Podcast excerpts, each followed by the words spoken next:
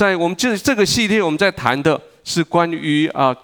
奉耶稣的名这句话，我想就很多来到教会的人，你已经很习惯的讲到所有的奉耶稣的名。当你讲到奉耶稣的名，好像变成一种呃 slogan，或是变成一种我们在这个族群里面大家共同的名字。那奉耶稣的名的意思是，我们在耶稣的里面，我们因为耶稣给我们的名分、我们的权柄之下，我们可以做的事情。事实上，奉耶稣的名这种概念，不是只有在教会里面有。奉谁的名做什么事情？这是我们从小到大就是这个样子的。小时候谁做过纠察队，或是在在你们的班上是做啊那个叫什么鼓掌啊？哎，风纪股长的举下你的手。OK，你知道你是奉学校的名、奉老师的名去纠举小朋友做错事情，这个你知道吗？你知道当你有有没有有没有哪位哪位哥哥或姐姐奉爸爸妈妈的名叫你的弟弟妹妹听你话？然后我也都是这样，然后通常我爸妈都没有讲那种事情，我只是自己乱奉他的名，乱掰一些事情出来。我妹最近常在爆我的料，就是这样子。啊、警察他是奉国家法律的名，他执行法律，他开罚单，他追捕坏人。但是有的时候，这种奉什么名做什么事情，有时候会被我们误会，会被误用。比如说，奉爱的名，以爱为名的，有些人就认为就可以胡乱乱爱。以自由为名的，你就可以不管法律；以自己为名的，你就可以我喜欢有什么不可以；以钱为名的，你就可以不管道德、不管伦理；以地位为名的，你就可以不管别人的死活。那这个系列我们要要我们进行的叫做奉耶稣的名。奉耶稣的名，我们必须要问的一个问题是：奉耶稣的名做什么？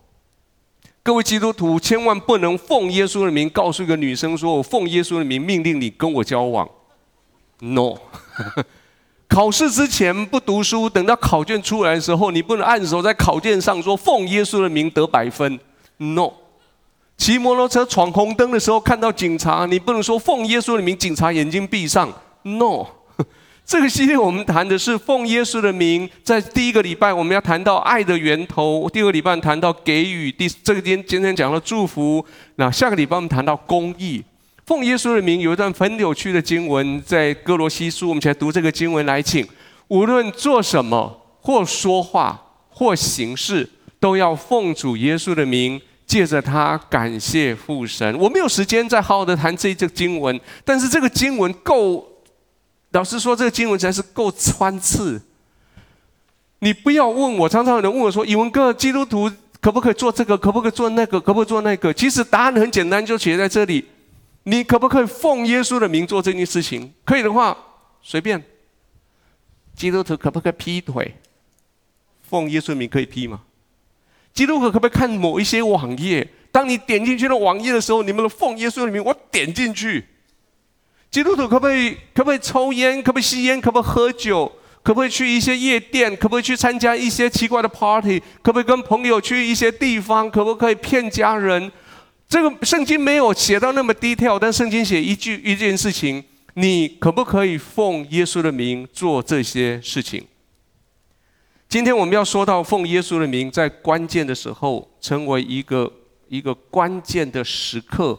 做一个关键的决定。前两个礼拜，我不知道你有没有在，你有没有在追成人那边的剧，就是主日的剧。哇，如果你没有的话，请你回去看看，很精彩。有一个礼拜，修哥提出一个很特别的神学，叫做香肠神学。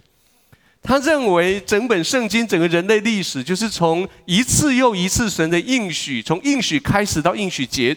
应许应许成就，然后马上开下一个应许，又到应许成就，又开一个下个应许，又应许成就。他称呼他为应许，呃，叫做香肠神学。因为听说他很喜欢香肠，所以后来第二个礼拜我就提出一个我很喜欢的，本来我要提乌龟神学，但是不好意思，或所以我就提的叫做迁徙的神学。我本来用很多的龟壳，我说整个人类的历史其实是一部迁徙的历史。从伊甸园迁徙到平地，从平地迁徙到到伊甸到地上，地上到了到了迦南地，从迦南地到了埃及，埃及又回到迦南地，迦南地又被扯到巴比伦，从巴比伦又回到迦南地，从迦南地耶路撒冷到了地极。今天我们从地极要到最后要到天上，可是这两个不管是哪样子的看的历史观。其实里面最重要一件历史观，是我今天我要我要提的这个事情，叫做关键神学。什么叫做关键神学？关键神学就是不管你是应许还是搬迁，总是会在最重要的时刻，你有一个最重要的人做了一个最重要的抉择，然后做了一件最重要的行动，然后整个历史就继续往前走。想想看你自己，你还很年轻，十几、二十岁、三十岁，在过去你这些年子里面，有多少时候是一个抉择的关键时刻？你还记得吗？记不记得高中毕业以后，你决定要去哪个大学读书？国中毕业的时候决定去哪个高中读书？这些都是都是抉择的时刻。记不记得那次考试，那一题到底是 B 还是 C？你这么搞了那么一天，最后你选择 B，结果就过了。那是多抉择的一件事情啊！各位在生命的里面，每一天我们在做决定。今天我要做，我要介绍你一个圣经里面很重要一个做决定的人。这个人名字叫做叫做喇合。喇合他有一份非常特殊的职业，圣经说他是一个妓女。那当然后人又为了把它美化一点点，会说他是一个一个旅馆的主人，然后同时提供某些服务。那 他的生命里面，他帮助了约书亚派来耶利哥打探那个城市的两个探子。然后他跟那两个探子达成协议，帮助他们逃开，啊、就是公安部队的追捕。然后为了因为那个决议，所以当以色列人打进来耶利哥的时候，他救了他们全家。后来他嫁给了一个人，叫做撒门。撒门圣经没有记载他是他是他是他他是以色列里面的一个，记载他的父亲的名字。那当撒门从他跟撒门的婚姻的里面，他成为大卫王的的祖先。然后最后到了马太福音的时候，他被列在拉合这个人被列在耶稣的家谱的里面。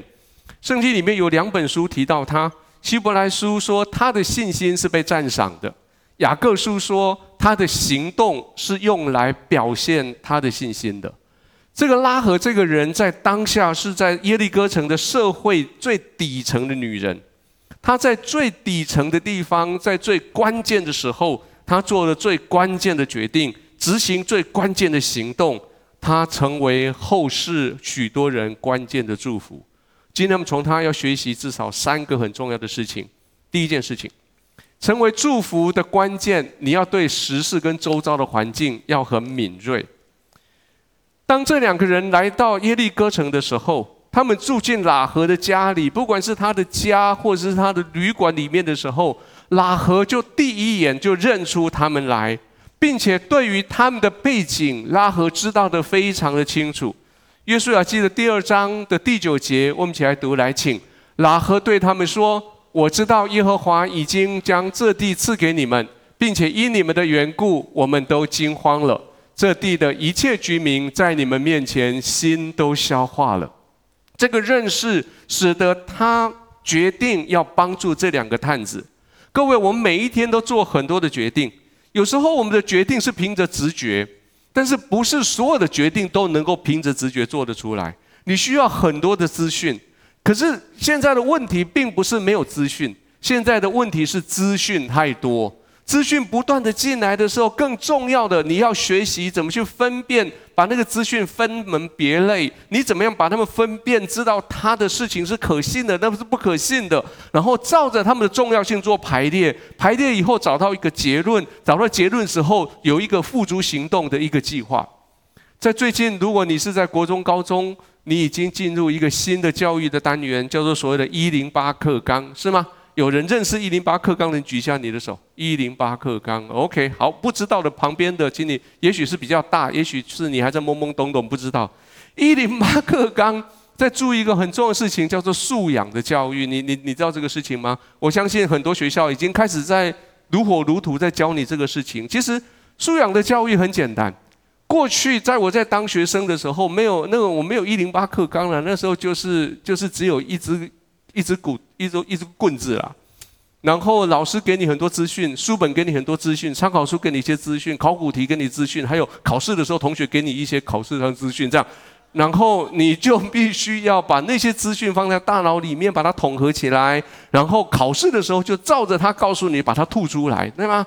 你会发现以前当我们这样读书的时候，每一个同学期中考、期末考是月考，来到来到学校的时候头都不敢动诶，我每次去参加期中考头都不敢动，我的头这样子这样这样这样这样进去坐在教室，因为一动里面念的东西会乱掉。那 那个那个时代就是 in and out 就是这样而已。可是，一零八课纲之后不再是这样子。这些资讯进来，你要在你里面内化，内化以后被赋予相对的重要性，被解释，最后被运用在你生活里面。所以他们称呼这个叫做素养，或叫做 competence。这个素养会帮助你在关键的时候做出关键的抉择，成为祝福的关键。在喇合的时代。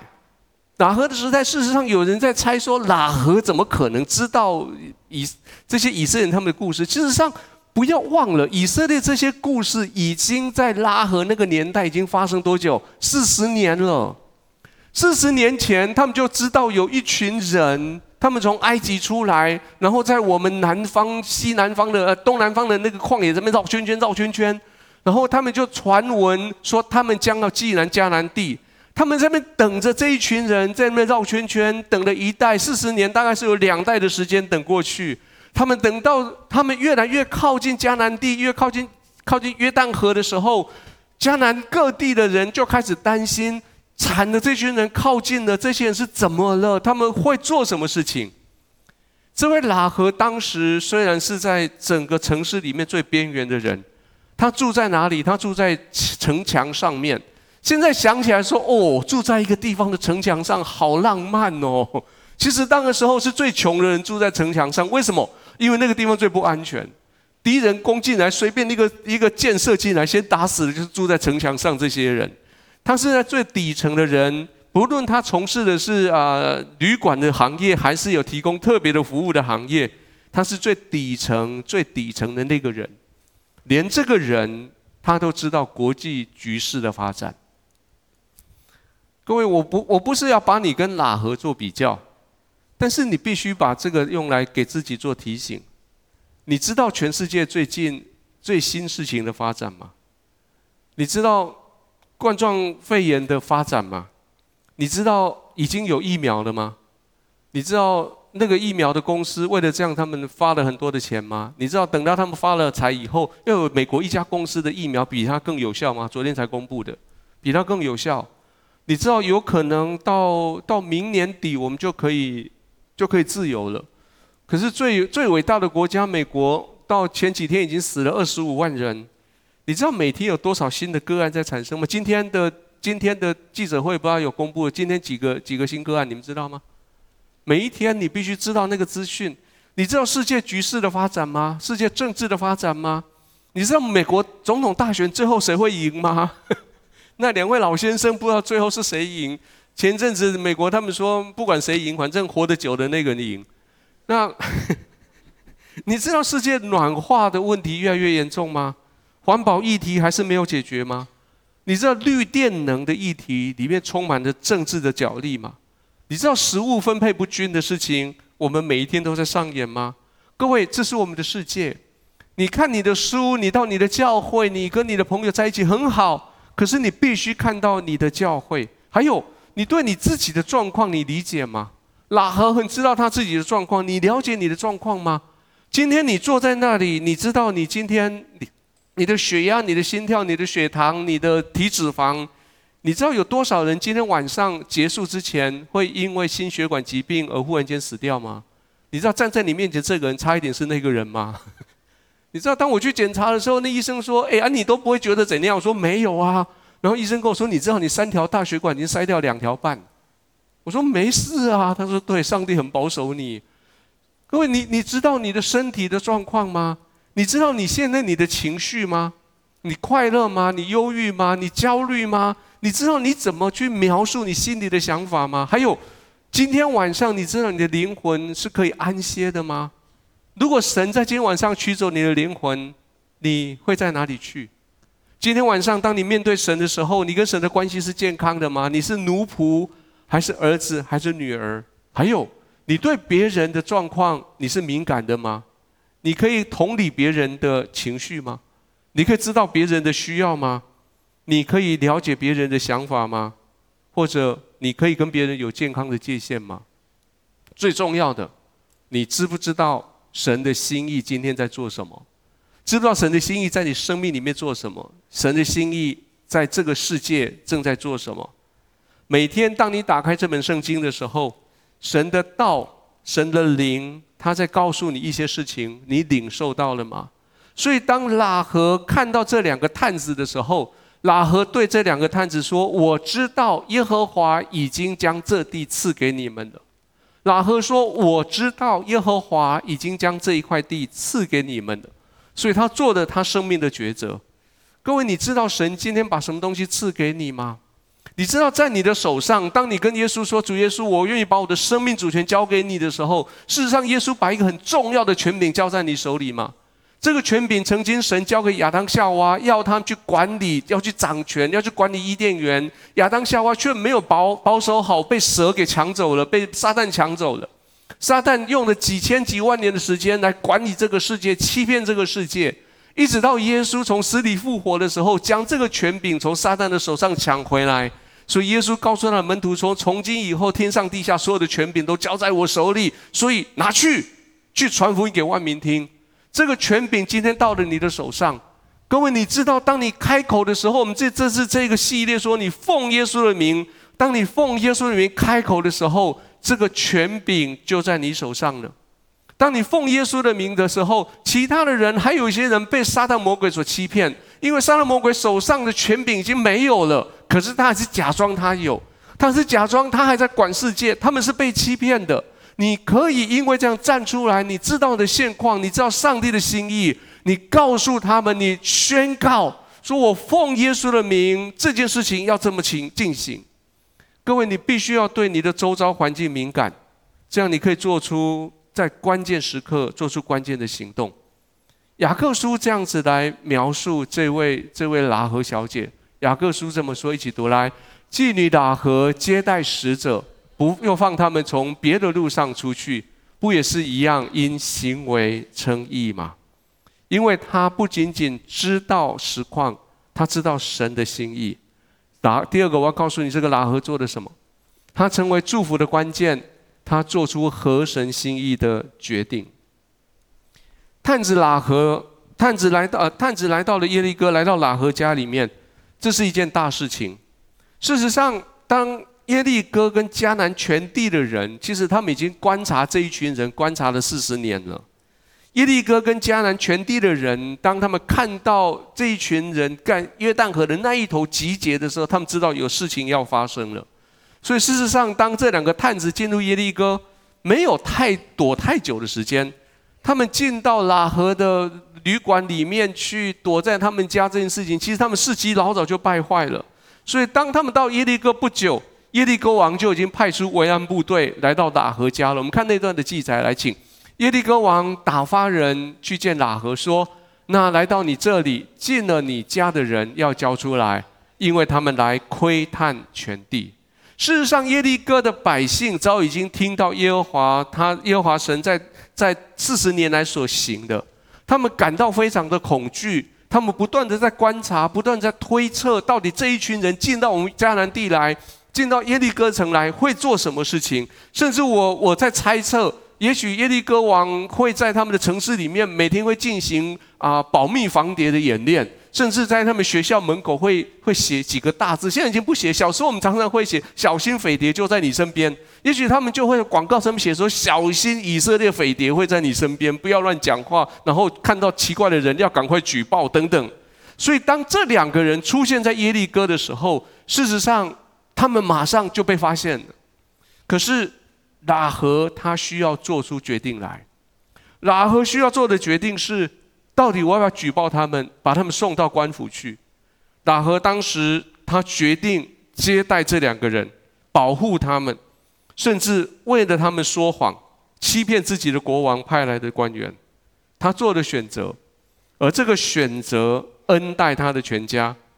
老实说，这个选择，如果你从耶利哥城这里面的人来说，这个选择不合理，这个选择也不合政治的正正确，但是这个选择合神的心意。各位，如果你每一天你做的选择，如果你依据环境的资讯来选择，如果你根据你头脑里面所收到的资讯来选择，也许很合理，跟大家的选择一样，但是你那个选择不一定跟你有长久的好处。我记得读大学的时候，有一个科目特别的难。那个科目，我记得那个科目叫做药物化学，我不知道你们听过这个名词没有？然后另外一个科目更难，叫做物理化学。我我不知道我们你们读过大学的，你们读过这堂课吗？我高中的时候，物理就是物理，化学就是化学。那那一堂课叫做物理化学，叫做 physical chemistry。physical chemistry 超难的，所以我们全班决议怎么处理这个方法？处理就是找笔记组去跟老师要笔记，然后大家背笔记。背得来的背，背不来的早一点进入考场，把考试答案写在桌子上面。那那个大家合理是该这么做的。老师说，我现在跟你承认，我也这样子做。那堂课我也是这样子毕业过来的，我是这样 pass 过去。可是那个合理在当下我们的环境里面是可以这样，可是那个不合神的心意。其实现在各位，你现在坐在这里，还有你坐在媒体前面，还有你在分堂里面前，你正做了一个不合理的决定，你知道吗？其实这个时间，如果照一个国中、高中、大学生来说，一个年轻人来说，这个时候礼拜六晚上七点十分，你该做什么？你该该去吃饭，你该去看电影，你该补习班，你该读书，你该去朋友家打电动，不然你该去外婆家吃乖乖，对吗？那你你你选择来这里，你选择在那个媒体之前，其实各位，特别是如果你现在在媒体前面看着我的。其实你也做了一个不不好的选，不是不好，不合理的选择。电脑有那么多的网页，你你偏偏点这个网页，然后然后旁边你知道旁边那个 tab，你点进去那边是在演电影，左边是在演卡通，右边是看爸妈不能看的。然后，可是你却看这一页，这是不合理的选择，但是你选择了，因为你知道你选择这里对你的生命有长久的益处。拉和他做的选择，我们我们继续看第二章，一起读来。女人将二人隐藏，就回答说：“那人果然到我这里来，他们是哪里去？我不知道。天黑要关城门的时候，他们出去了，往哪里去？我却不知道。你们快快的去追赶，就必追上。先是女人领二人上了房顶，将他们藏在那里所摆的。”麻秸中，麻秸指的是那个啊，那个禾，那个禾禾梗，就是把它弄成碎片以后，一条一条可以编编织成为草纸的那种 那种原料。那这个女人看到这件事情，她做了一个不合理的决定，什么不合理决定？她说谎。我记得以前修了很多的啊一些伦理学的课，常常用这个议题在讲基督徒可不可以说谎？圣经里面有没有叫我们说谎？那这个是很清楚一个例子，喇合他说谎。那当然，这是我们以后有机会再来、再来、再来讨论。喇合做这个抉择毫无根据的，没有根据他的直觉，他却根据他的四周围的事实，他做了一个不合理的决定。可这个合理，这个决定却是跟却是经过深思熟虑的。我们再看，我们再继续看这记载，好吗？我们今天要看很多的故事，我们把这个故事看完，继续来。那些人就往约旦河的渡口追赶他们去了。追赶他们的人一出去。城门就关了，你知道那些警察就被喇合骗了，他们就出去，然后出去以后，时间关城门时间到了，关起来，那些人回不来了，那些人就被关在外面，关到天亮。那接着一起读，二人还没有躺卧，女人就上房顶到他们那里，对他们说：“我知道耶和华已经把这地赐给你们，并且因你们的缘故，我们都惊慌了。”这地的一切居民在你们面前心都消化了。你知道拉合做这个决定，其实现在听起来这个决定是合理的，因为他搜寻的资讯，他知道我现在必须要做一个选择了。然后继续读来，因为我听见你们出埃及的时候，耶和华怎么样在你面前使红海的水干了，并且你们怎样持在约旦河东的那两个魔力王和西西红和和恶，把他们进行毁灭。我们一听见这些事，心就消化了。因你们的缘故，我并无一人有胆气。耶和华你们神本是天上上天下地的神。他说：“耶和华你们的神是上天下地的神。”他经过深思熟虑以后，他做了这个选择。他说：“耶和华你们的神真是个厉害的神。”继续读来，现在我既是恩待你们，求你们指着耶和华向我起誓，也要向恩待我的父家，并给我一个实在的证据，要救活我的父母、弟兄姐妹和一切属他们的，拯救他们的性命不死。二人对他说：“你若不泄露我们这件事，我们情愿替你们死。耶和华这地赐给我们的时候，我们必以慈爱、诚实待你。”十五节起来。于是女人用绳子将二人从窗窗户里垂下去，因他的房子是在城墙边上，他也住在城墙上。他对他们说：“你们且往山上去，恐怕追赶的人碰见你们，要在那里隐藏三天。”等追赶的人回来，然后才可以走你们的路。最后，妓女喇合因着信，和和平平的接待探子，就不与那些不顺从的人一同灭亡。他他们跟喇合做了一个决定，有一个约定，他们把一条朱红线绑在墙上，绑在窗口上。他们约定说，当大军打进来的时候，看到有绑了红丝线的那个窗口。他们就越过去，他们就不去攻击那个房子。你知道，当这两个、这两个、这两个探子跟喇合做这个决定的时候，你想他们头脑里面在想什么？他们在想的四十年以前，当他们的爸爸、他们的阿伯、阿公离开埃及的那个晚上，神叫他们的、他们的、的、他们的自他们以色列人将羔羊的血抹在他们的门框上。当死亡进来的时候，越过那些有有羔羊的血的门框，越过去成为所谓的逾越节。他们用那个方法，他们告诉告诉拉合说，绑个记号在那里，等到我们打进来的时候，我们就不打这一家。你把所有人带进来这个房子里面，这个房子里面的人都要得救。各位，这个叫做信心。信心是你还没有看到，你就相信。拉合有没有办法证明这个事情一定会发生？没有办法。可是拉合带着这个信心，我相信在探子走了以后，他用尽办法去把他们的家人带到他的家里面来。当他们听到，特别是在最后那几天，听到这群人正在绕着他们城这样绕了一圈、两圈，每天绕一圈的时候，他知道事情要发生了。他将他的家人带到他家里面来，也许不合理，他们家人也许觉得很奇怪。你没事把我们带到这里面来做什么？但是信心需要做一个信心的跳跃。其实各位，你今天坐在这边，你打开圣经，你一直都在接受信心的跳跃。上帝创造天地这件事情，你需要信心；死人复活这件事情，你需要信心；疾病得医治这个事情，你需要信心；童贞女没有经过任何性行为生小孩这件事情，你要需要得到，你需要有信心。这些都是不合理的，但是你需要信心。那个上帝他爱你，不管你多烂，不管你多好，他爱你是一样的。这个需要信心。这些都是不合理，都是需要信心的。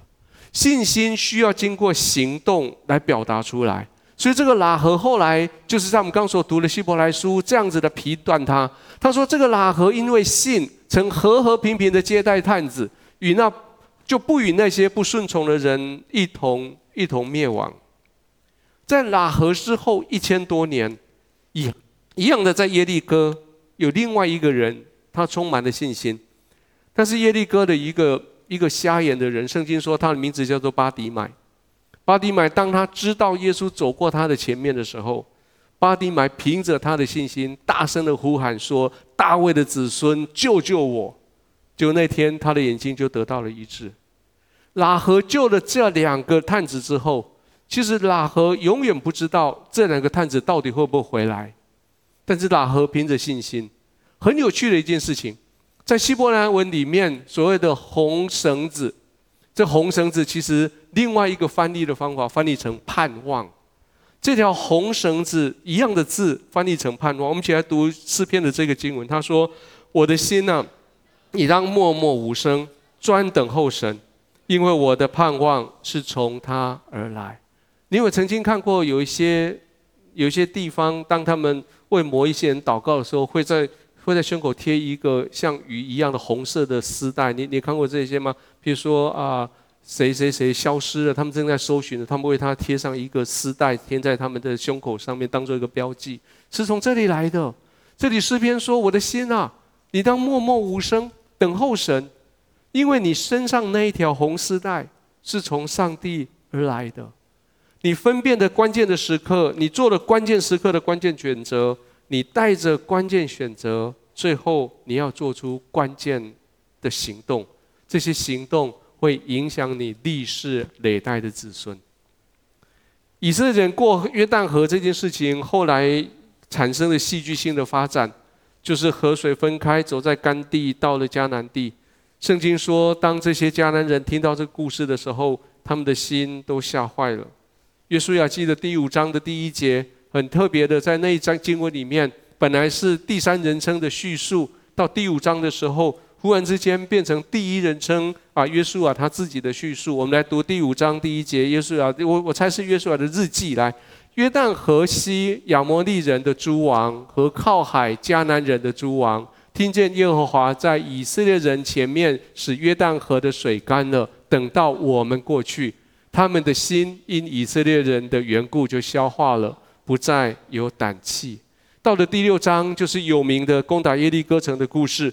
在绕城七天的时候，耶利耶利哥城里面的人就觉得莫名其妙。我猜喇合是用那个时间把他的家人全部带到他们家庭里面来，在那边等着。喇合也不知道到到底他们要要要。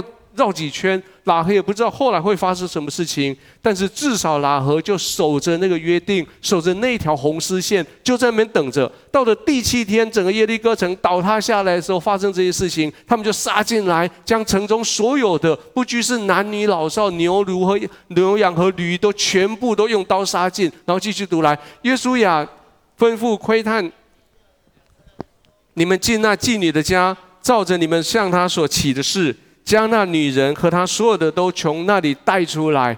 当探子到这两个老少年进去，将雅和跟他的父母、弟兄和他所有的，并他一切的亲属都带出来，安置在以色列的营外。然后到了六章二十五节，一起读来。约书亚，他接着他们就把用火把城就给烧光了，只有把金子、银子、铜器、铜铁。带到耶和华的殿的府库的里面，然后二十六节一起读。后来结局是这样：耶稣亚却把妓女喇合与他父家，并他所有的都救活了，因为他隐藏的耶稣亚所打发窥探耶利哥的使者，他就住在以色列中，直到今天。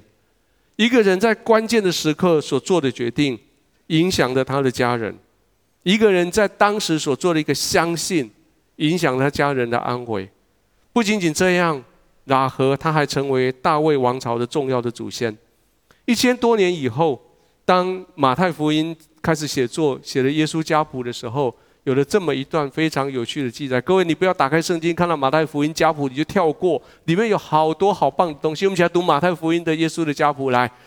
亚伯拉罕的后裔，大卫的子孙，耶稣基督的家谱。亚伯拉罕生以撒，以撒生雅各，雅各生犹大和他的弟兄。拿拿顺生撒门，撒门从喇合氏生波阿斯，波阿斯从路得氏生厄贝德，厄贝德生耶西，耶西生大卫王，大卫从乌利亚的妻子生所罗门，雅各生约瑟，就是玛利亚的丈夫，那称为基督的耶稣是从玛利亚生的。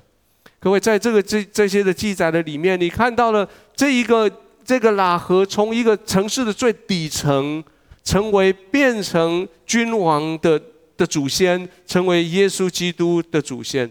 各位，当神把他的恩手伸向我们的时候，我相信神的重点是在你。可是我相信神的重点是在你之后被你影响了许许多多的人。喇合当他对救恩伸出手的时候，他就抓住神的应许，他的全家也回应了神的应许。挪亚抓住神的应许，所所以他的全家就一起得救。记不记得看守保罗的那个禁足？保罗那个禁足，他抓住了应许，结果他们全家都得救。各位，今天你的信仰的选择绝对不是为了你自己。我再说一次，今天你坐在这里，你信仰的选择绝对不是为了你自己，而且是为了你后面你历世累代你的家人、你的子孙。当然，不要误会。我不是说你可以替代他们祷告，你你不你不是啊，你我不是说你可以替代他们做决志祷告。你是说啊，天父，我为我的爸爸做决志祷告，他愿意接受你做主。不，我不是这个意思。我是说，当你做决志祷告，你把福音带到你的生命里面来的时候，当你把福音带到你的家庭里面来的时候，当你跟喇合一样，用你的行动把你的信心发展出来的时候，你的家人看到的时候，你的家人就跟你一起进到福音的的好处里面来，他们有机会进到福音里面来。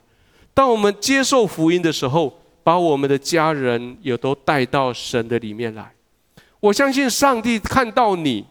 他不会满足于只有你一个人得救，我相信看到你，他不会满足于你很有信心，你你很有勇气，可是他要更看到的是你爱家人的心，你愿不愿意持续的为你的家人，持续的为他们得救这件事情。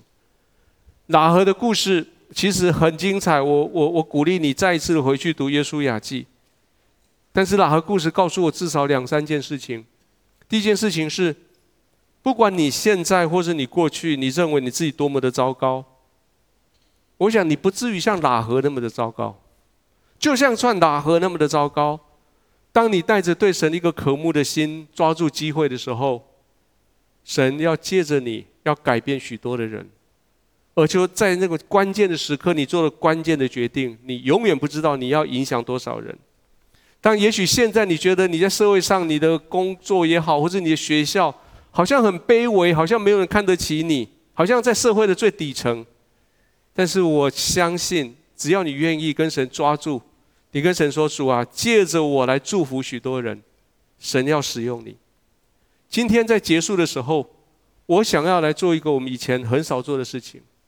我待会邀请每一个人要，我邀请你要站起来，好不好？这时候请从座位上站起来，好吗？楼上的一样，各分堂点一样。我相信，当刚刚我在讲这些故事的时候，我不知道喇合对你说了什么话，我不知道圣灵借着喇合对你说什么话，但是我相信今天，神将一个家人，将一个朋友放在你的心里面。也许你已经来教会好久，每个礼拜六就坐下来，然后聚会完了就离开这里。但今天晚上，我想邀请你，还有每一个分堂点、每个分播点，请你也站起来。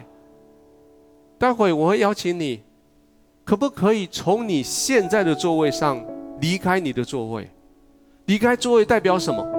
离开座位代表跟神说：“神啊，我愿意用我这一生的时间来影响我的家人。”我愿意我的家人，因为我今天站在这里，我走上去，而因为我而蒙受祝福。我愿意神使用我，在我的家庭里面，在我的亲戚朋友，在我的朋同学中间，成为祝福的源头，就像喇合成为他的家族的祝福源头一样。好吧，这时候我就邀请每一个人，在你愿意的时候，你就现在。我邀请你到前面来，邀请你离开你的座位，到前面来，到前面这个空地来，你就往前挪开来。现在就请你行动。你永远不知道今天你行动了，你那个关键时刻你做这个行动，你说主啊，使用我，我愿意在今天晚上使用我，我愿意站出来使用我，我今天所做的这个动作，成为我的生命里面一个记忆。我今天开始，我所做的，我所说的，我所行的，我我所表达的每一件事情，都是为了叫我的家人，他们因为我而一样的蒙受天父的祝福，蒙受蒙受福音的祝福。如果台上的你可以到第一排来吗？在楼上的你可以下来到第一排动一下，至少你要离开你的位置。也许你没有办法前面来，你离开你的位置，旁边人不要动，没有关系，你就请他让你过去，离开你的位置。这是一个很重要的一个表达，表达说我不要跟来的时候一样，表达说我愿意在今天我开始做一些改变，我愿意今天在我的窗口绑上那条红丝带，说主啊，我相信，我相信你要救我们的全家。我们一起来祷告，天父，这一群人站在你面前的时候，我们就是相信，我们相信借着我们来到你的面前，借着我们今天的行动，你要救我们的全家。救我们的父母亲，救我们的孩子，救我们的亲亲戚，救我们的弟兄姐妹。主，我们不要他们的灵魂沉沦。主，我要他跟我一样享受福音的好处。主，今天我站出来，我代表我的全家站出来。谢谢你在十字架上为我们的全家死。谢谢你在今天晚上借着呼召我站出来，叫我成为一个来到你的面前，被差遣回到我们家里面这个宣教士。主，就在今天晚上，我要把福音的好处带回到我家里面去。主，求你帮助我。也许在今天结束之前，我还在带领在做一件事情是，你说我愿意再一次把我的我的生命的主权交在神的手里。我知道神要使用你，我知道神要不管在哪个地方使用你，但是他需要你把主权交出来。如果你愿意的话，请你跟我一起祷告说：亲爱的耶稣。现在我愿意，将我生命主权交在你的手里，请你帮助我，做出合你心意的选择。也许别人看起来不合理，但是我只要。合你的心意，主做我的主人，做我的救主，赦免我过去所犯的错，饶恕我的罪，带领我前面的道路，成为极大的见证。我将我的全家交在你手里，谢谢你的带领，奉耶稣的名祷告，阿门。我们现在唱这首诗歌，我们来回应好吗？就在你的原地，就不用动。有份